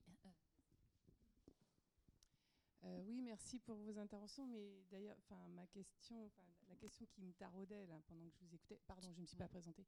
Euh, Clara David Lecourt, je suis à la conférence des présidents d'université. Euh, C'était justement euh, tous ces dispositifs, donc qui restituent de l'information. mais je, enfin, je me dis, au départ, c'est pour répondre à quelles questions c'est de l'information pour répondre à quelle question. Et quand je voyais sur Rennes Métropole l'expérience que vous êtes en train de monter là, euh, vous avez montré une petite carto avec euh, les acteurs, etc. Et euh, il y a implicitement des questions qui sont, qui, sont sans doute sous-jacentes au fait que vous mettez ces, thématiques-là plutôt que d'autres. J'ai vu santé, énergie, etc. Par exemple, j'ai pas vu, ça je parle pour moi, mais j'ai pas vu euh, euh, éducation, enseignement supérieur, alors que c'est, euh, je crois me souvenir, un habitant sur trois de Rennes. et donc dans les acteurs, il y a des, des mots que j'ai pas vus. J'ai vu entreprise, etc. Donc nous, on se pose par exemple des questions sur, les, services aux étudiants. Aujourd'hui, on nous dit sur la donnée, euh, on nous dit, euh, il faut monter des observatoires de la vie étudiante, etc. Ces observatoires-là, vu l'agilité, la, la, mobilité, ils sont, ils sont donc très peu de temps sur un espace. Donc ça bouge tout le temps. Et là, sur ce type d'outils, on pourrait avoir des questionnements de type euh, où sont où sont-ils où, où habitent-ils etc. Donc les données, c'est où ils s'inscrivent, ils ont une adresse, etc. Donc vous, vous dites comment constituons la constitution, comment constituer la donnée. Donc c'est créer des partenariats. Donc les acteurs qui ont cette donnée, comment interagissent-ils avec vous? La CAF, euh, enfin, etc. Sur la précarité énergétique, par exemple, j'ai pas vu euh, revenu. Donc revenu égale impôt égale, enfin, les données. Parce que la précarité énergétique, c'est évidemment des aspects techniques, mais c'est aussi des aspects de revenus. Voilà. Donc comment est-ce que vous, vous posez les, les questionnements qui génèrent ensuite le système d'acteurs que vous mettez en place et donc les données dont vous avez besoin pour euh, alimenter la maquette? Et précarité énergétique, c'est aussi euh, les données qui sont tenues par les énergéticiens. Alors, je ne sais pas s'il y en a quelques-uns dans la salle, mais dont on sait euh, qu'il y a des enjeux enfin, autour de, la mise en accessibilité de, ces données. C'est des données dites commercialement sensibles, c'est ça? C'est bien, bien ça. Pardon. Alors, euh, effectivement, ce, schéma qui, correspondait à, la mise en place de cette base de données systémique, il n'était pas du tout exhaustif, aussi bien concernant les acteurs que les données. Euh, c'est un chantier qui est énorme. Euh, la complexité de la ville, vous la connaissez euh, tout aussi bien que, moi. les différents systèmes qui composent la ville sont très complexes. donc en fait, notre idée, ça va être d'être assez pragmatique, d'y aller progressivement et de commencer sur des, sur des cas concrets. et les axes de travail prioritaires qu'on a, qu'on a définis, euh, c'est euh, l'aménagement, donc euh, l'aménagement d'un quartier, l'aménagement d'un espace public. on a aussi un, un, autre axe de travail prioritaire sur la collaboration autour de l'instruction du permis de construire. Donc on va essayer dans ce cadre-là et avec cet outil-là de, favoriser la collaboration pour, pour, donc pour améliorer l'instruction des permis de construire. Et euh, troisième axe de travail prioritaire, je l'oublie, c'est la question du, BIM. Comment intégrer, comment passer du BIM au euh, voilà, et mettre en place euh, également des outils de participation citoyenne. Donc c'est vrai que pour l'instant, c'est la première étape. On est très orienté aménagement. et donc on va progressivement constituer des partenariats pour accéder aux données dans, dans ce cadre qui, qui, concerne la question de l'aménagement. Pour ça, euh, notre idée, c'est d'une part de constituer, un, je le disais, un service métropolitain de la donnée et donc petit à petit d'intégrer les différents acteurs et peut-être de penser aussi à une structure qui va pouvoir porter ce service et qu'on pourrait peut-être appeler euh, l'Institut de la ville systémique, euh, ou, autrement d'ailleurs, mais dont la vocation, ce sera justement de, regrouper euh, cet écosystème euh, qui évidemment va, va, mettre très longtemps à se constituer. La question de l'enseignement euh, est un point important, mais c'est vrai qu'on l'abordera certainement dans un, dans un second temps. C'est pour ça qu'il ne faisait pas partie de mon schéma. là. moi, j'avais envie de... vous voulez...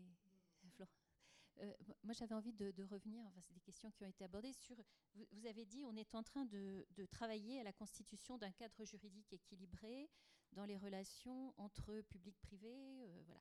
Bon, on voit bien que c'est un enjeu absolument fondamental, absolument central, qui euh, interpelle les collectivités, mais aussi l'État.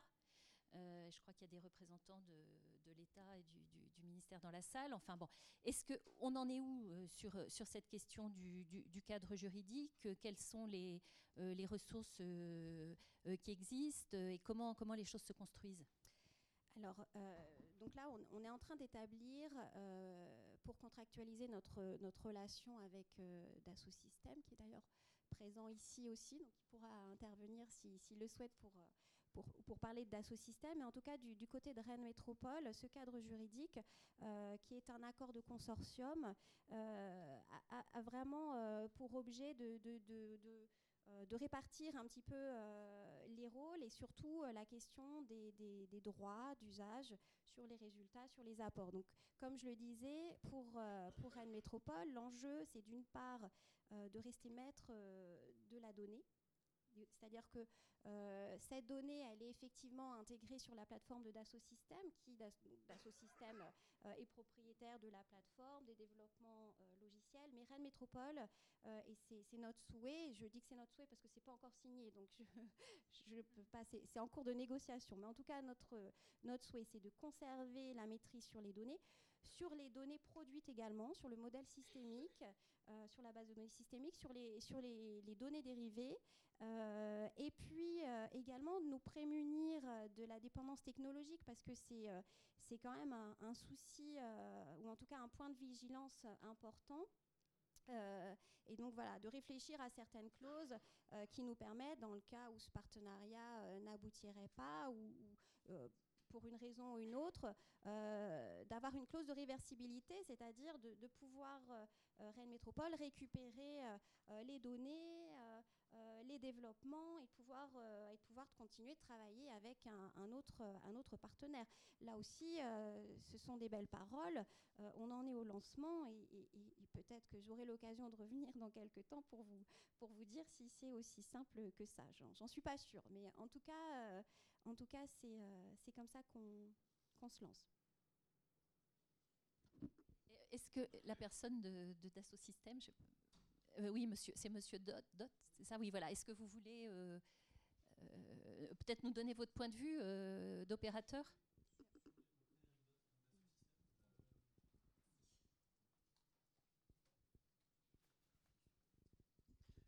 euh, sur, les, sur les données, je vais juste parler de cette propriété des données par exemple. on a notre, notre, volonté de mettre à disposition une plateforme de collaboration et on n'a pas, euh, dans notre stratégie de positionnement, on n'a pas l'idée d'utiliser les données.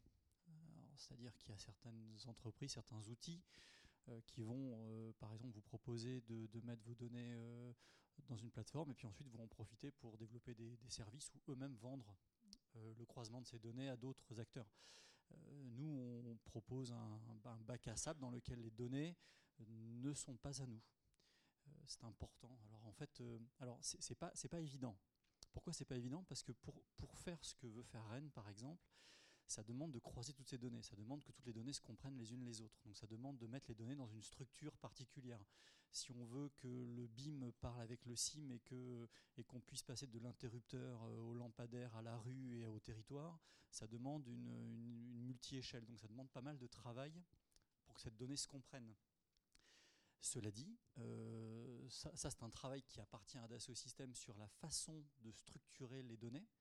Donc pour information un tout petit peu technique, on est passé d'une base de données à l'ancienne à des bases de données RDF avec des ontologies, de euh, la sémantique du web, euh, qui permet de ne pas toucher les données mais de créer un dictionnaire.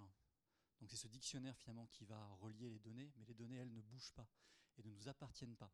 Et donc la négociation avec Rennes, c'est que si effectivement on s'en allait ou ça se passait mal, eh bien on part sans les données. C'est-à-dire que les données ne nous appartiennent pas. Et c'est important dans notre. Et, c'est vrai qu'idéalement, euh, ce système-là, euh, euh, ce que Rennes Métropole attend, c'est qu'ils viennent se connecter directement sur les serveurs de Rennes Métropole pour exploiter des flux de services, des flux de données voilà, directement sur les données de Rennes Métropole. Donc ce sera peut-être pas le cas dans un premier temps, mais en tout cas, à terme, l'idée, c'est celle-là, c'est qu'on garde aussi les données chez nous.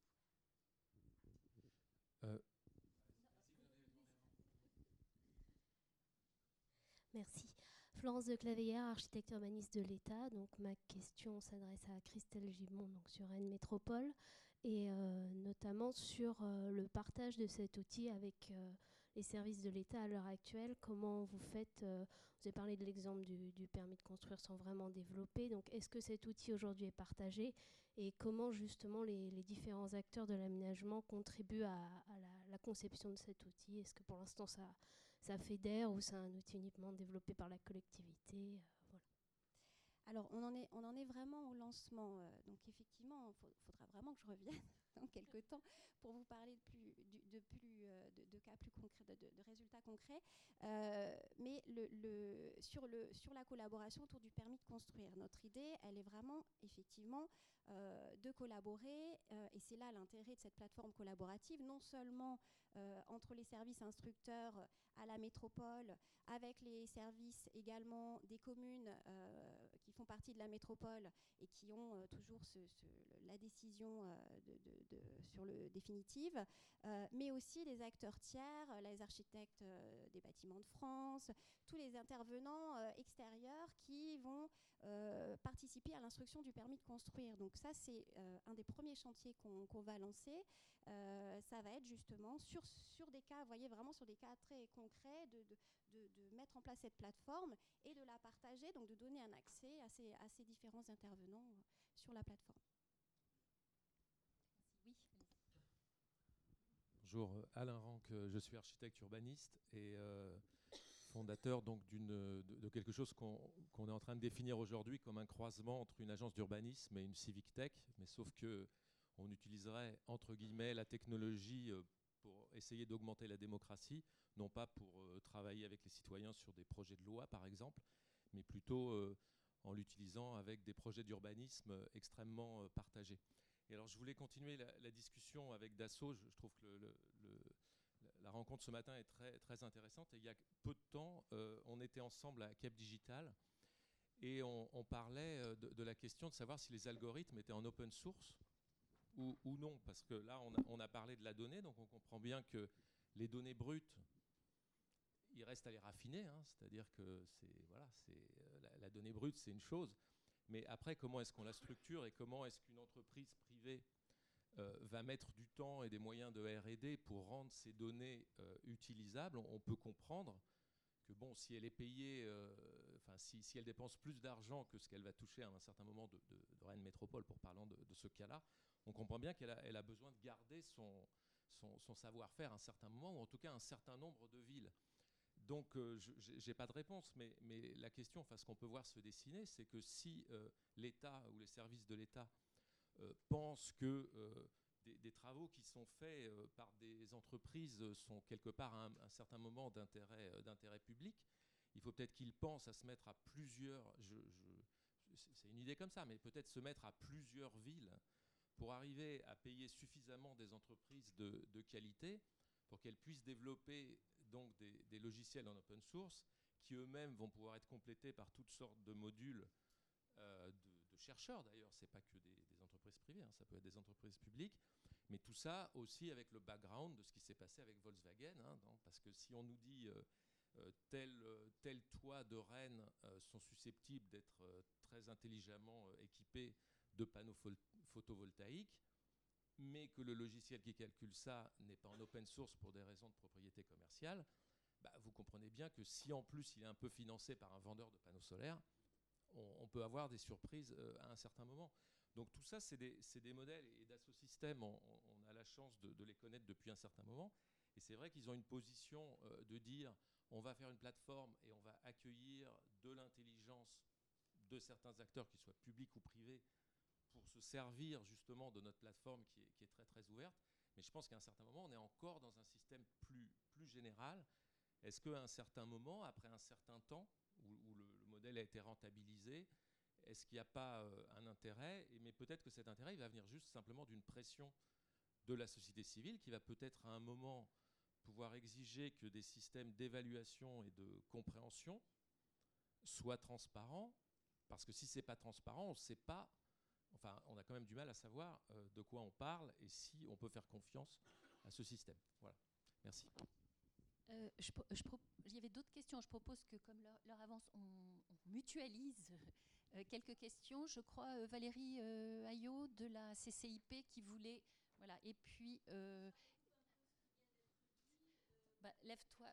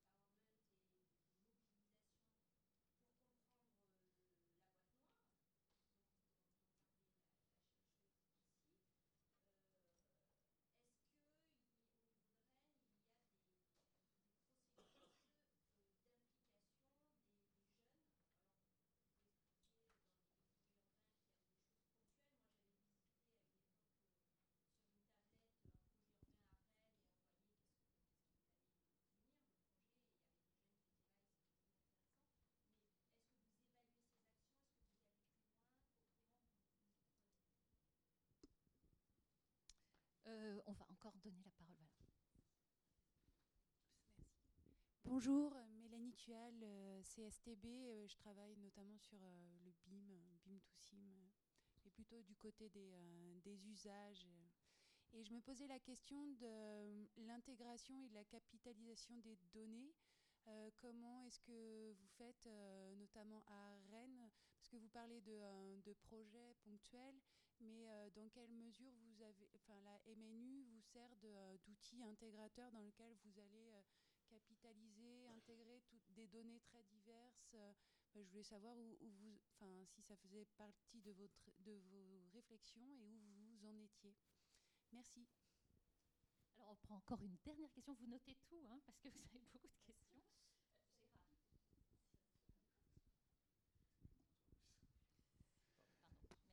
Oui, moi j'ai une question qui renvoie un peu à l'interpellation qui était évoquée tout à l'heure, c'est à quelle question on veut répondre. Euh, je pense que c'est essentiel. Alors on a beaucoup parlé des, algorithmes qui, peuvent être des choses très séduisantes ou en même temps très, très intrigantes ou effrayantes avec les interrogations sur euh, la transparence, la nécessaire transparence. Moi je vais revenir sur un autre aspect qu'on évoque depuis tout à l'heure, qui est cette notion de données.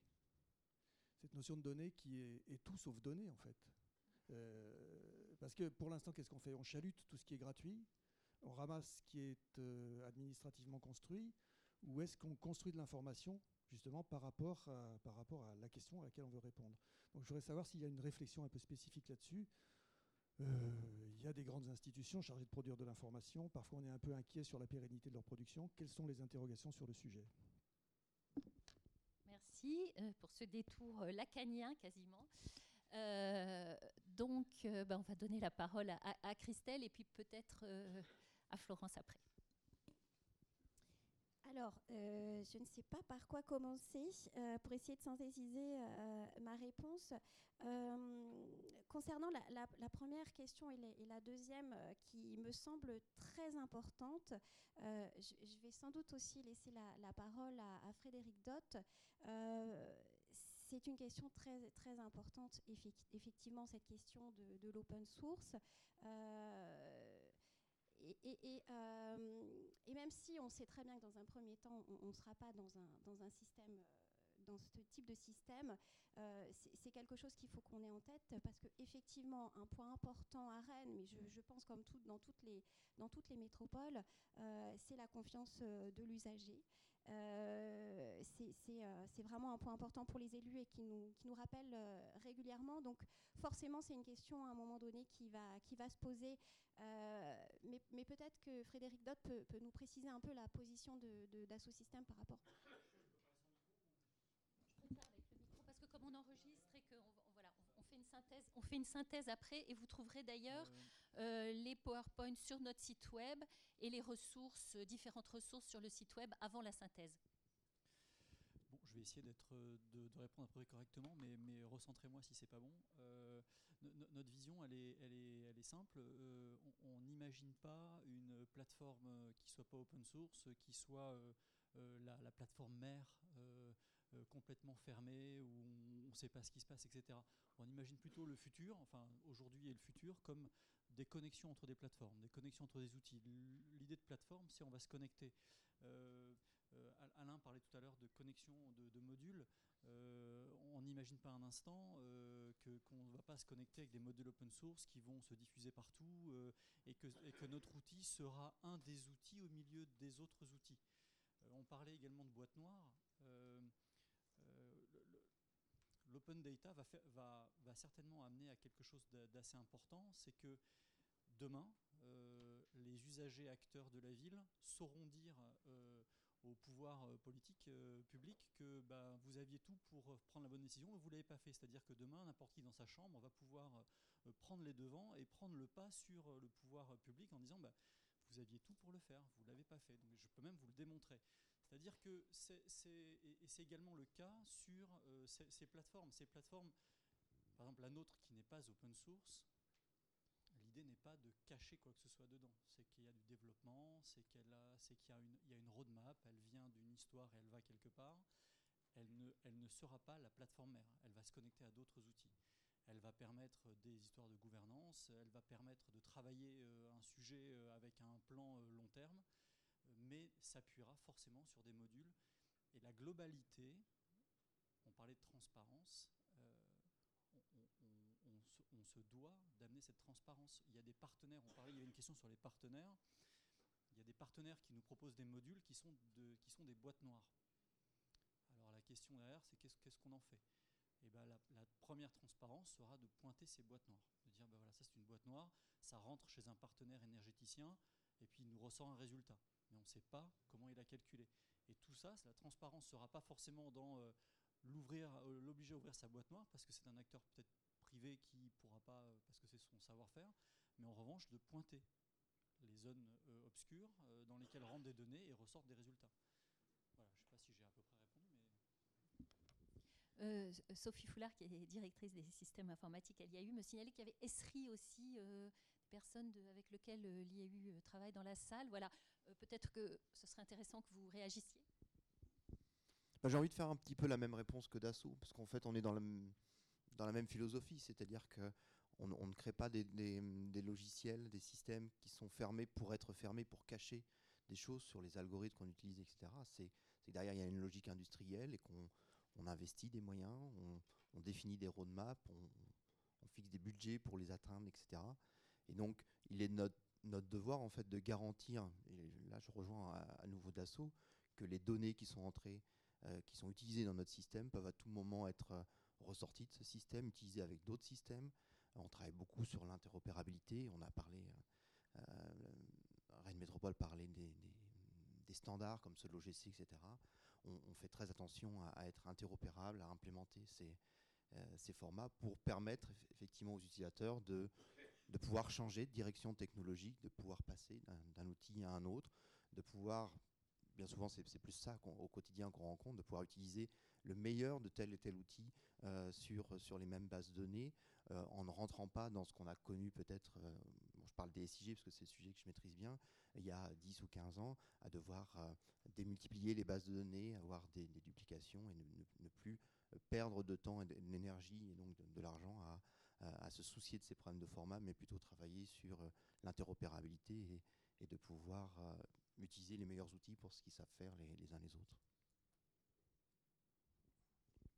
Alors, oui, moi je veux bien rebondir sur cette question du modèle économique hein, qu'on est en train de, discuter un peu tous. Et notamment, moi j'aime beaucoup l'exemple, puisque Alain qui est là, de Unlimited City, qui effectivement c'est un, un, outil hein, qui permet sur une tablette de, de faire aux gens de, de, construire un peu leur propre projet, entre guillemets mais en fait, la valeur, enfin pour moi très clairement, et bon, il y a eu des chercheurs qui ont travaillé chez Alaranc, donc on peut, euh, on peut le dire, c'est public. La valeur de cet outil, elle est autant dans, dans l'outil et sa fonctionnalité que dans l'ingénierie qui est développée autour pour amener les gens à l'utiliser, pour les faire parler à partir de ce qu'ils ont fait.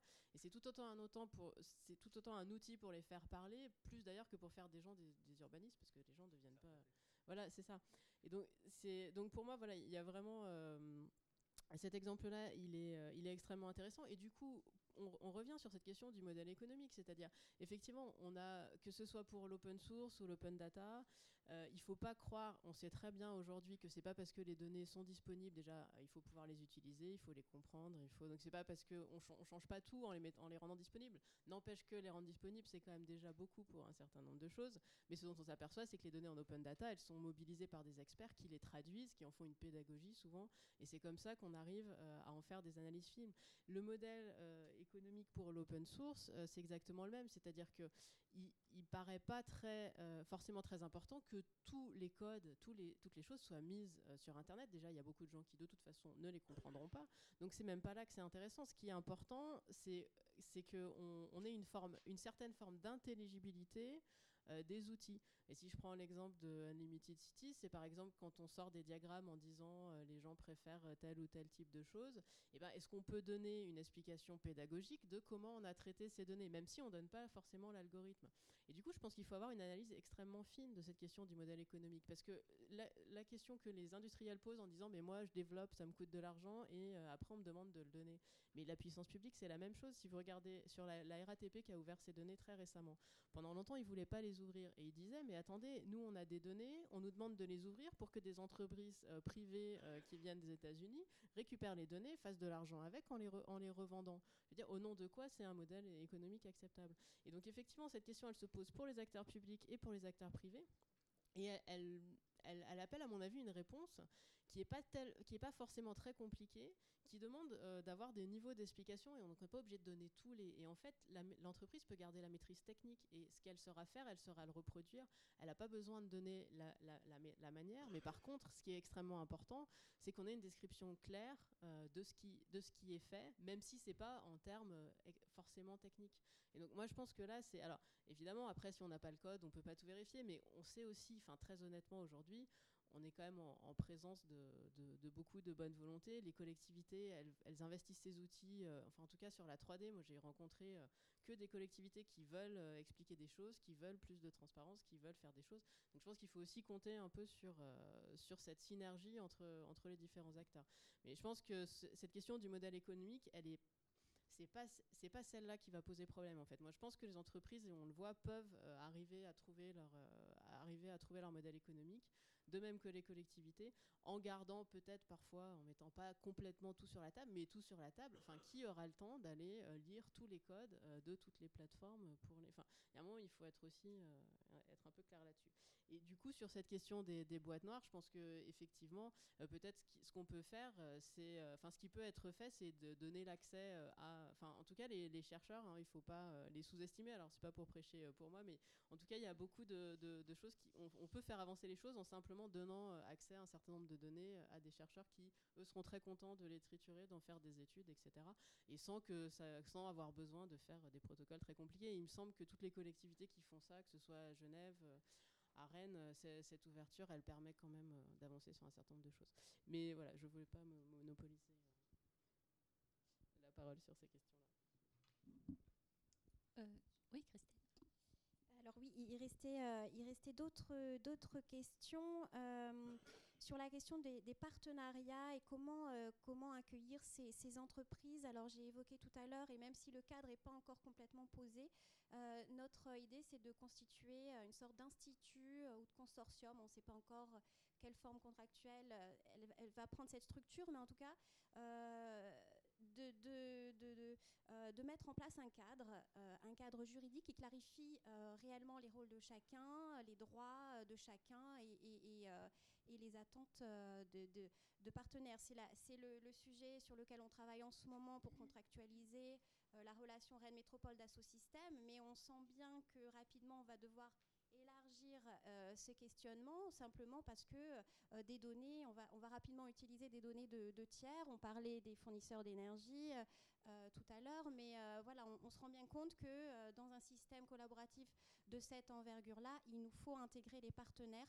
Tout n'est pas réglé, on, on, y travaille en tous les cas. alors, on avait aussi une question sur l'évaluation.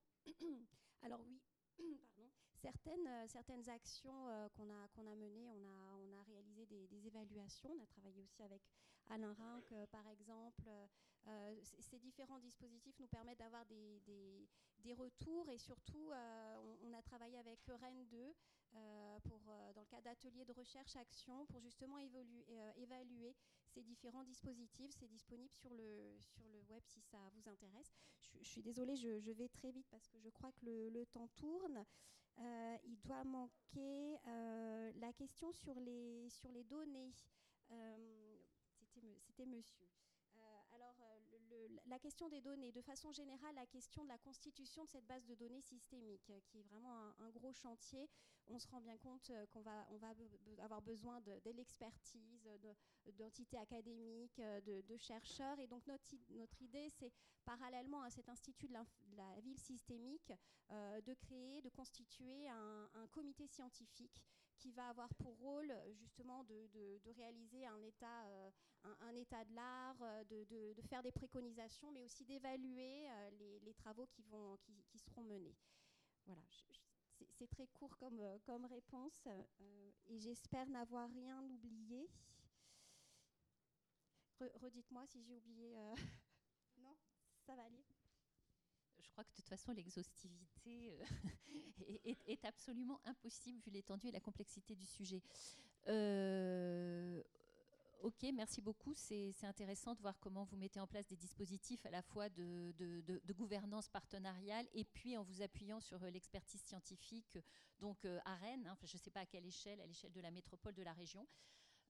en tout cas, voilà, je, vous remercie beaucoup. On peut continuer, pour ceux qui le souhaitent, l'échange. Il reste du café, des gâteaux, circuit court à côté. et dire simplement que vous trouverez les données sur, enfin, les analyses, pardon, sur notre site web.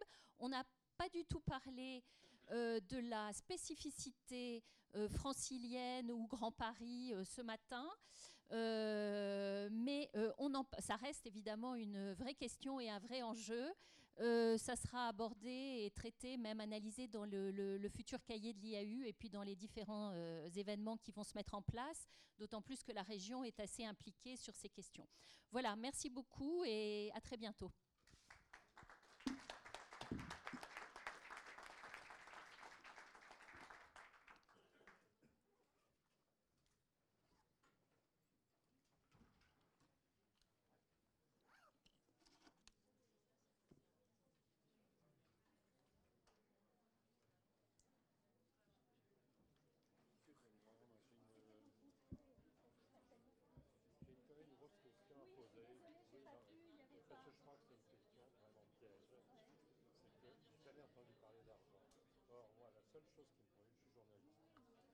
Chose qui me préoccupe, c'est de savoir quelle va être la conséquence de la mise à disposition des données